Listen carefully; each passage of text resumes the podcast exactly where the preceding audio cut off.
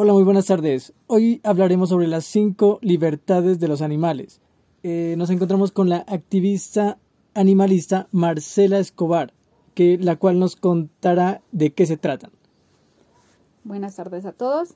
Bueno, recordemos que las cinco libertades de los animales es una especie de declaración de los derechos a los animales y se conoce como las cinco libertades. Estas son las siguientes. La primera es estar libre de sed, hambre y desnutrición. Los animales deben tener acceso a agua y alimentos adecuados para mantener su salud y vigor. La segunda libertad es estar libre de incomodidades físicas o térmicas. El ambiente en el que viven debe ser adecuado para cada especie, con condiciones de resguardo y descanso adecuado. Es importante que los animalitos tengan un ambiente adecuado para vivir es sin que pasen por necesidades como frío y la lluvia. Por lo tanto, se realizó una infografía para la construcción de una casa para perros en condiciones de calle.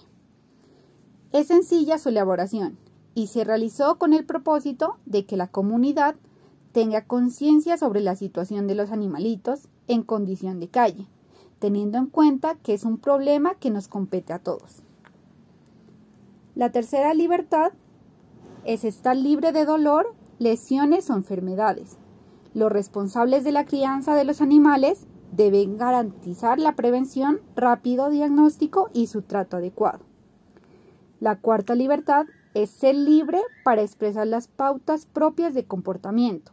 Los animales deben tener la libertad para comportarse naturalmente, lo que requiere espacio suficiente, instalaciones adecuadas y la compañía de animales de su propia especie. Y la quinta libertad es estar libre de miedos y angustias. No es solamente el sufrimiento que debe ser evitado.